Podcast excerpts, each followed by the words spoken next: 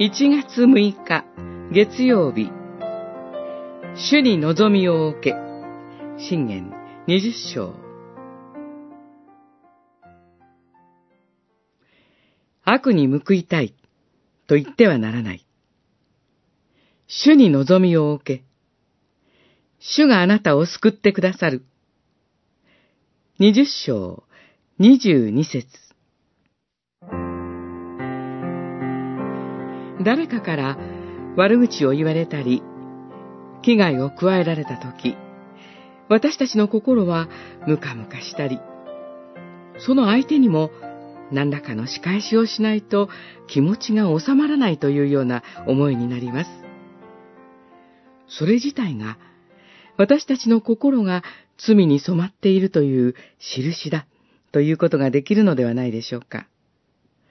しかし、誰かを恨み続け、つぶやいている生活には平安がありません。それは自分自身で恨みと呪いを選択しているということでもあるのです。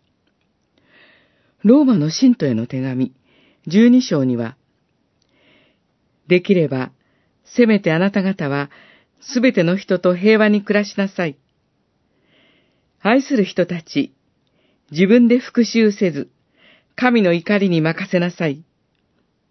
復讐は私のすること。私が報復する。